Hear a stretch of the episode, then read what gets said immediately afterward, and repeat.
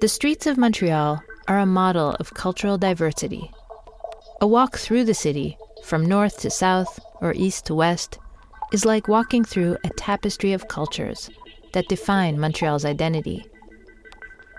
Look at the magnificent Mount Royal in front of you, a millennial witness to the land's cultural wealth. Sedentary First Nations people, the St. Lawrence Iroquoians, settled on this land between 1300 and 1535 of our era. The village of Hochelaga, that Jacques Cartier visited in 1525, was surrounded by a wooden fence and comprised about 50 longhouses, shared by 30 to 50 people of the same clan. When a woman married, it was the husband who moved into the wife's longhouse. Beyond the fences were fields of corn, bean, squash, and pumpkins. At the time, close to 2,000 people lived in Hochelaga. After Montreal's foundation in 1642, the island remained a camping ground for many First Nations people. The summer fur fairs at Place Royale attracted many of them, especially during the first decade of the French regime.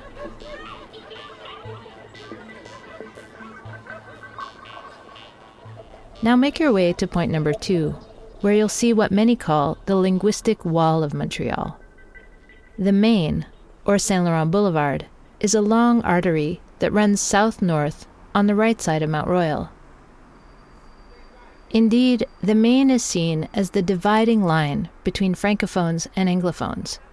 But we have to go quite far back in history to fully understand how this happened. In 1792, a Lower Canada government proclamation extended the administrative territory of the city, and in so doing, it physically divided the area of Saint Laurent, bound at the time by Saint Laurent Lane, into an east and west borough. As early as the end of the 18th century, British immigrants settled in large numbers on the west side of the Main, whereas French Canadians from the surrounding countryside, attracted by the city's fast growing economy, swiftly chose to settle in the borough of Saint Louis on the east side. This quickly gave people the impression that Saint Laurent Lane was a linguistic dividing line in the city.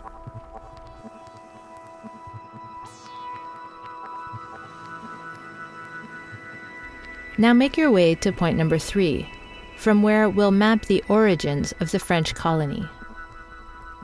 Explorers arrived on these shores with the dream of evangelizing the nomadic First Nations people and making them sedentary, as well as merging them with the French population to make one race. Samuel de Champlain saw how his contemporaries tore each other apart during the French Wars of Religion and dreamed of this great plan. But despite much crossover between French Canadians and First Nations people, the plan to unify the races didn't work. In 1663, there were close to 600 people living in the city. This is also the year the king's daughters immigrated from France. To a large extent, it's thanks to these young, unmarried, and often orphaned women who were sent to Montreal to start new families that the population in the city increased rapidly. These daughters of the king arrived in Montreal from 1663 to 1673. And contrary to what is still rumored, these women were not prostitutes. Now make your way to the end of the hallway, to point number four.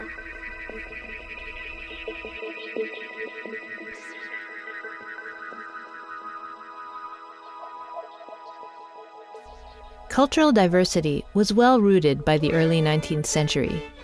There were French Canadians, and there were also Anglophones, which includes, of course, the English as well as the Scots and Irish. What's interesting is that back then, this linguistic duality inspired a Latin motto that was later ascribed to the city and today still remains the official motto Concordia Salus, meaning salvation through harmony, or more loosely translated as progress in harmony. Montreal adopted this motto in 1833, the year the city became a recognized political entity with its own city council. It's none other than Jacques Viger, the first mayor of Montreal. who proposed the motto as a symbol of his desire for the harmonious coexistence between the main cultural groups in a climate where tensions ran high. In a way, it was more a wish for the city than a reality. The desire for unity is still found on Montreal's flag. At first, there was a beaver representing the French Canadians, which was later replaced by the French fleur de lis. There's also a red rose of Lancaster, representing the English, a thistle representing the Scots, and a shamrock for the Irish. It was only very recently, in 2017, and for Montreal's 375th anniversary, that a symbol recognizing the contribution of First Nations people to the city was added to the flag. The white pine, symbolizing the tree of peace, now appears in the center of the new coat of arms. At the beginning of the 19th century, immigration waves increased. The Irish and Scots came in large numbers, and some, like Simon McTavish, left their mark on the city's history. McTavish was barely 13 years old and penniless when he decided to leave Scotland and move to the colony of New York. He began to work in the fur trade a few years later. His commercial activities thrived. McTavish then decided to move to Montreal, the focal point of the fur trade. He married Marie Marguerite Chaboillez, the daughter of a French fur trader. With the help of other investors, he then formed the Montreal Northwest Company in the early 1780s, contributing to the territorial expansion of the fur trade, which extended from the Rockies in the west to Labrador in the east. Over the years, he took over management of the company and built a true commercial empire, exporting his fur to Europe, the US market, and even China. At the beginning of the 19th century, McTavish bought a seigneurie near Montreal, where he bought flour mills and a sawmill, and began exporting the wheat he was processing. In short, Scottish born McTavish ranks as one of the first great businessmen in Montreal. His cleverness and elegance won him the nickname the Marquis.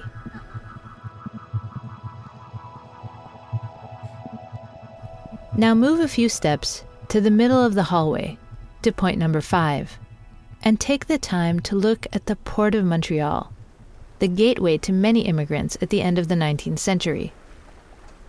Towards the end of the 1860s, around 50 Italian families settled in Montreal.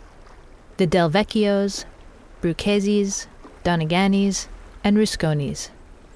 They were mostly marble traders, artisans, musicians, statue makers, and innkeepers. In 1881, Montreal even had two spaghetti manufacturers. One of them is the well known Mr. Catelli. In the early 1880s, Jews started arriving from Russia in large numbers. Anti Semitism was rising, and they were being persecuted. Seeking to secure a workforce, Canada welcomed Jewish immigrants, who, for the most part, settled in Montreal. From 1881 to 1931, the Jewish population in the city increased from a thousand to 60,000.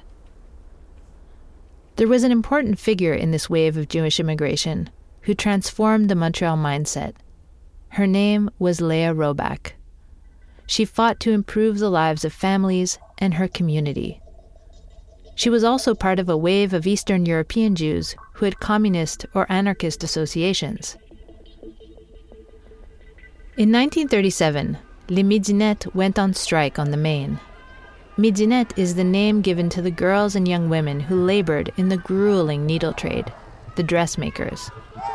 They demanded a 44 hour work week, a 20% pay increase, and recognition of the union. Leah Roback was one of the strike organizers.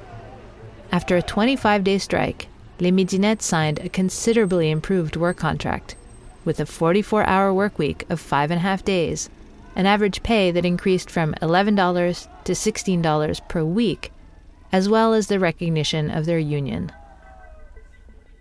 From the early 20th century to the 1960s, Jews were the main ethnocultural group in Montreal in terms of population, until they were outnumbered by the Italians.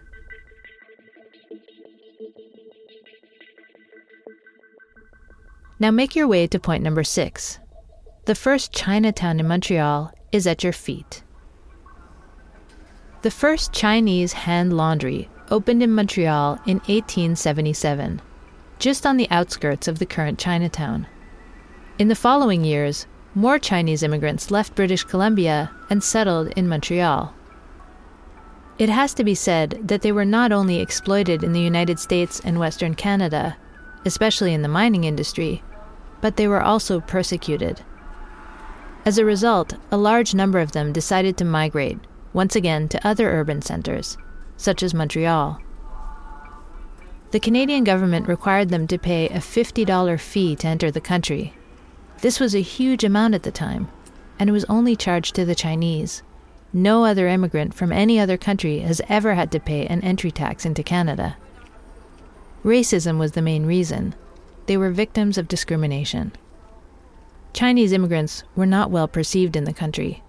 People were suspicious and afraid of them.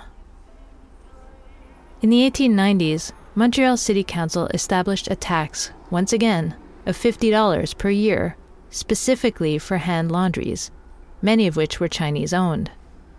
For them, this amount represented four months of work. A few Chinese laundrymen objected that the tax's sole purpose was to chase them out of Montreal.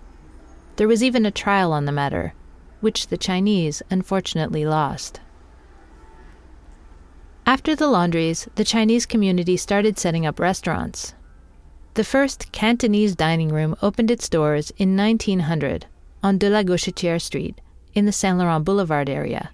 In fact, most Chinese traders set up near Saint Laurent, and the area officially became Chinatown.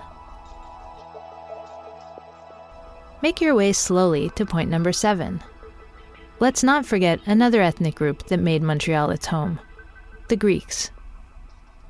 Many Greeks came here in the early 20th century and formed a small community. They even opened a first Orthodox church in 1909 and the first Greek school in 1911.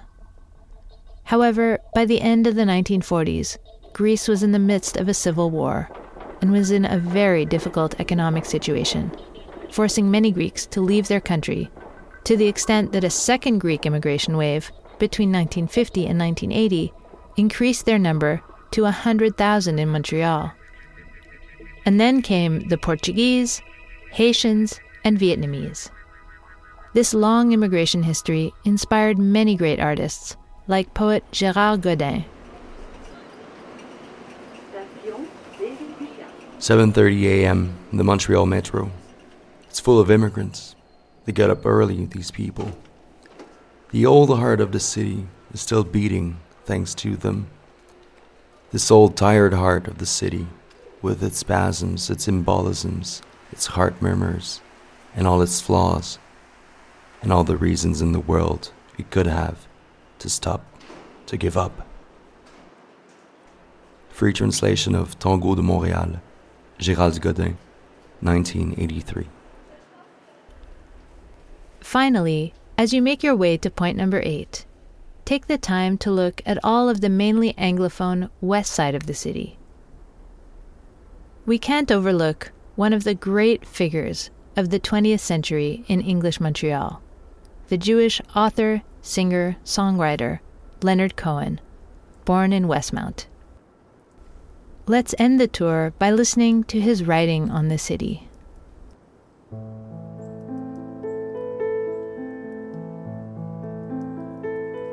In Montreal, spring is like an autopsy. Everyone wants to see the inside of the frozen mammoth. Girls rip off their sleeves, and the flesh is sweet and white like wood under green bark. From the streets, a sexual manifesto rises like an inflating tire. The winter has not killed us again. Spring comes into Quebec from Japan, and like a pre war crackerjack prize, it breaks the first day because we play too hard with it. Spring comes into Montreal like an American movie of Riviera romance and everyone has to sleep with a foreigner, and suddenly the house lights flare, and it's summer. But we don't mind, because spring is really a little flashy for our taste, a little effeminate. like the furs of Hollywood laboratories. Spring is an exotic import, like rubber love equipment from Hong Kong. We only want it for a special afternoon and vote tariffs tomorrow if necessary. Spring passes through our midst, like a Swedish tourist co-ed, visiting an Italian restaurant for a mustache experience, and they assail her with their ancient Valentino, of which she chooses one random cartoon. Spring comes to Montreal so briefly you can name the day and plan nothing for it. Beautiful Losers, Leonard Cohen, 1966. Montreal is a city that has been marked by different waves of immigration, which have served to make it what it is today. A bit of Europe, a bit of America, and a lot of love. That's probably what Montreal is all about.